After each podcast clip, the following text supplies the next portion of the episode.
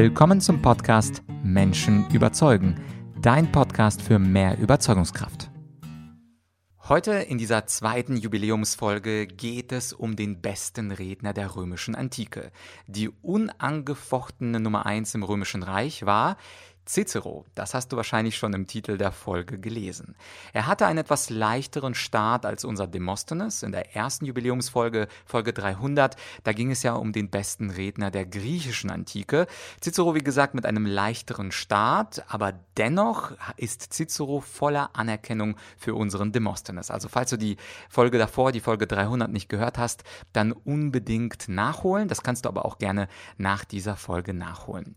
Und ich werde heute, wie auch letztes Mal dir aus dem nächsten Kapitel des neuen Buches von mir und Frank Fabian vorlesen.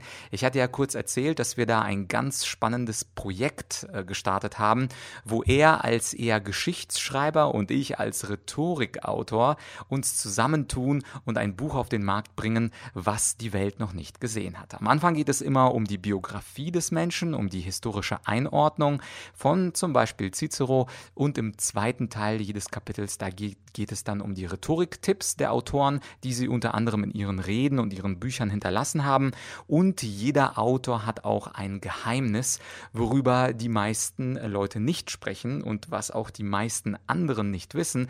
Und dieses Geheimnis, das erfährst du natürlich, wenn du dir das Buch besorgst. Ja, und Cicero, ich würde mal vorschlagen, ich gehe gleich in das Kapitel hinein über ihn und am Ende gibt es selbstverständlich auch ein paar praktische Tipps Tipps, falls du nicht der große Historiker bist. Also, legen wir los. Kapitel 3 aus dem Buch Die Geheimnisse der Top-Performer von mir und Frank Fabian. Den Link zum Buch, den findest du wie immer als ersten Link in der Podcast-Beschreibung. Und jetzt wird es Zeit zum Lesen, oder? Ich gebe also mein Bestes bei Kapitel 3 Cicero oder das Geheimnis höchster Redekunst. Cicero, oh Cicero, niemand wurde als Rhetoriker lauter besungen und mit Lob überschüttet als Cicero, rund 2000 Jahre lang mittlerweile. Und niemand war einflussreicher, was Techniken innerhalb der Disziplin der Redekunst anbelangte. Selbst heute verneigen sich hartgesottene Rhetoriker, die mit allen Wassern gewaschen und von allen Hunden gehetzt worden sind, bis zum Boden, wenn sie auf den geschliffenen, perfekten Stil Ciceros zu sprechen kommen. Sie überschlagen sich förmlich, was die Raffinesse seiner Argumentation angeht und seine Kenntnisse in den verschiedensten Wissensgebieten. Marcus Tullius Cicero, geboren 106 v. Chr. und gestorben 43 v. Chr., war ein Vertreter des Rechts und gleichzeitig Politiker vom Scheitel bis zur Sohle. Zeitweise lenkte er als Konsul die Geschicke der gesamten Weltmacht Rom. Darüber hinaus war er ein unglaublich erfolgreicher Anwalt, der seine Klienten aus allen möglichen gefährlichen Situationen herauspaukte. Vor allem aber war er der berühmteste Redner Roms, seine Sprachgewalt fürchtete selbst Cäsar. Ciceros Stil wurde auch nach seinem Ableben allenthalben nachgeahmt.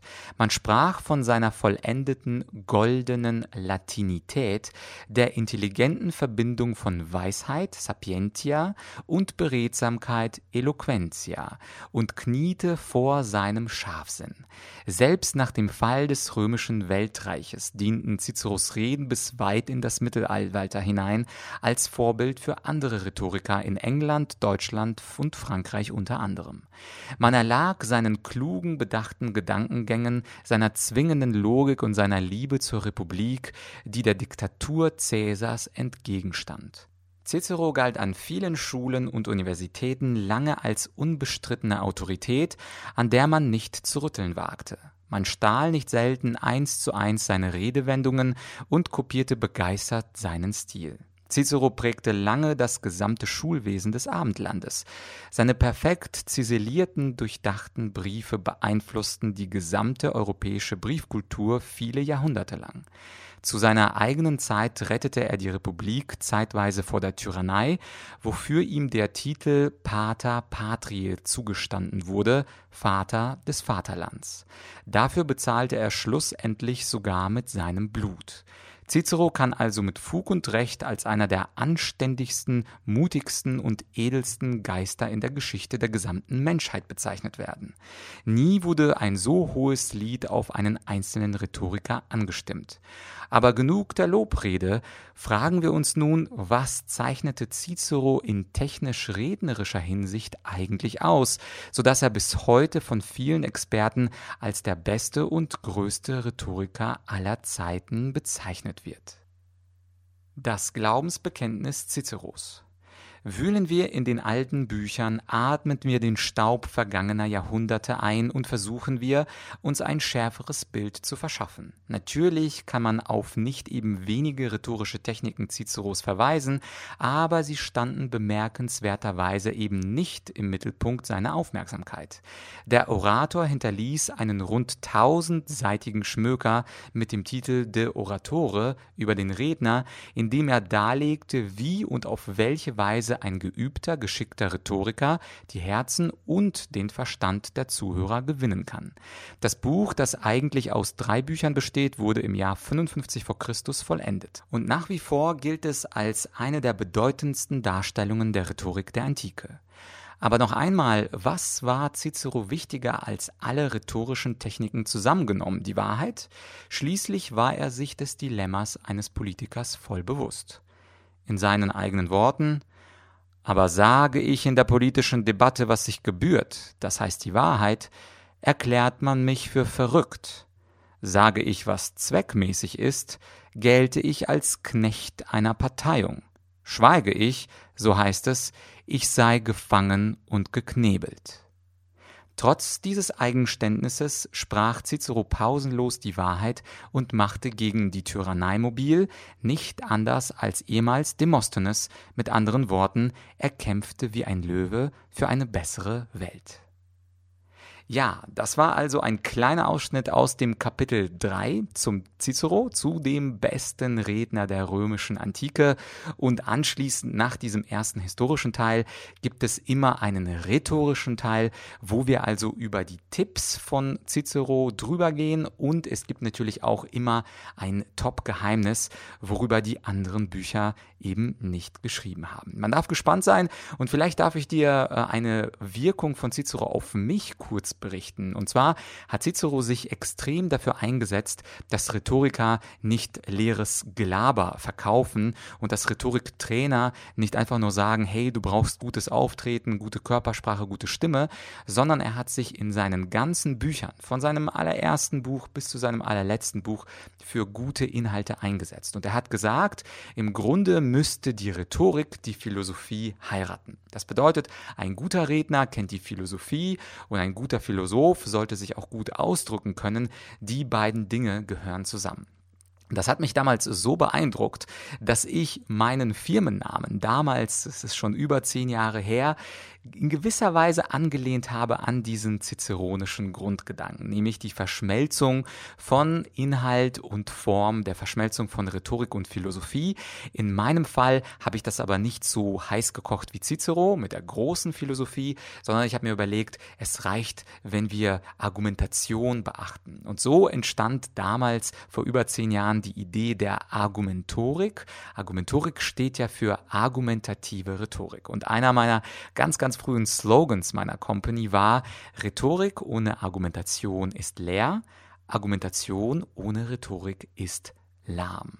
Und insofern geht es bei mir in meinen Schulungen, in meinen Online-Kursen ganz häufig eben über die perfekte Synthese von Rhetorik und Argumentation, von Auftreten und Inhalt, von dem Außenbild und von der inneren Kohärenz der eigenen Aussagen. In gewisser Weise bin ich also so eine Art Cicero Light im 21. Jahrhundert.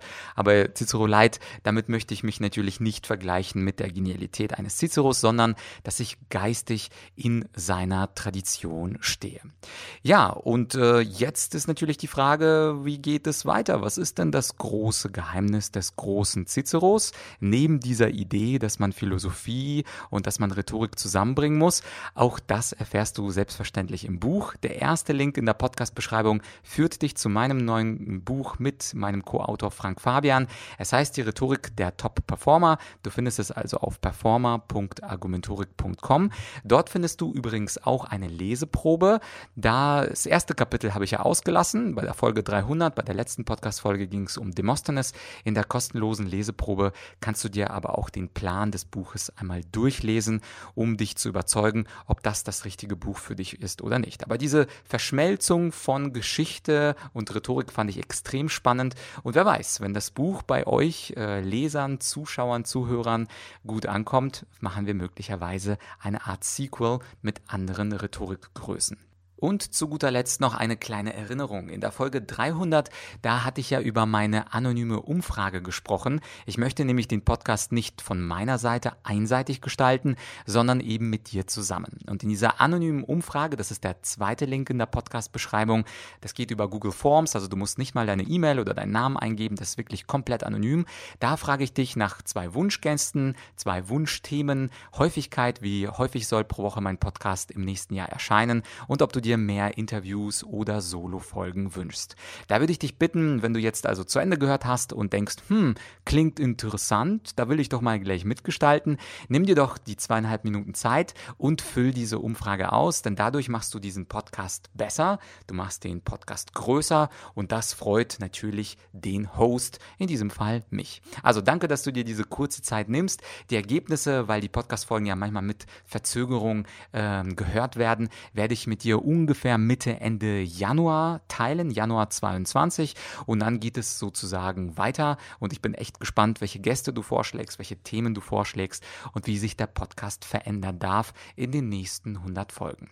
Ja, für heute war es das also. In der nächsten und der dritten, letzten Jubiläumsfolge, da geht es noch um einen überraschenden Rhetorikgiganten. Also jetzt kein bekanntes, kein, kein so ganz bekanntes Gesicht wie Cicero oder Obama oder äh, Steve Jobs, sondern um ähm, jemanden, der ja so ein bisschen unter dem Radar geflogen ist, aber dennoch ein rhetorischer Gigant äh, zu seiner Zeit war, von dem wir heute sehr, sehr viel lernen können. Das heißt also, wenn du überzeugt bist, hol dir das Buch und wenn du noch nicht ganz überzeugt bist, dann warte noch auf die dritte und letzte Jubiläumsfolge und wir hören uns schon in ein paar Tagen. Bis bald, dein Vlad.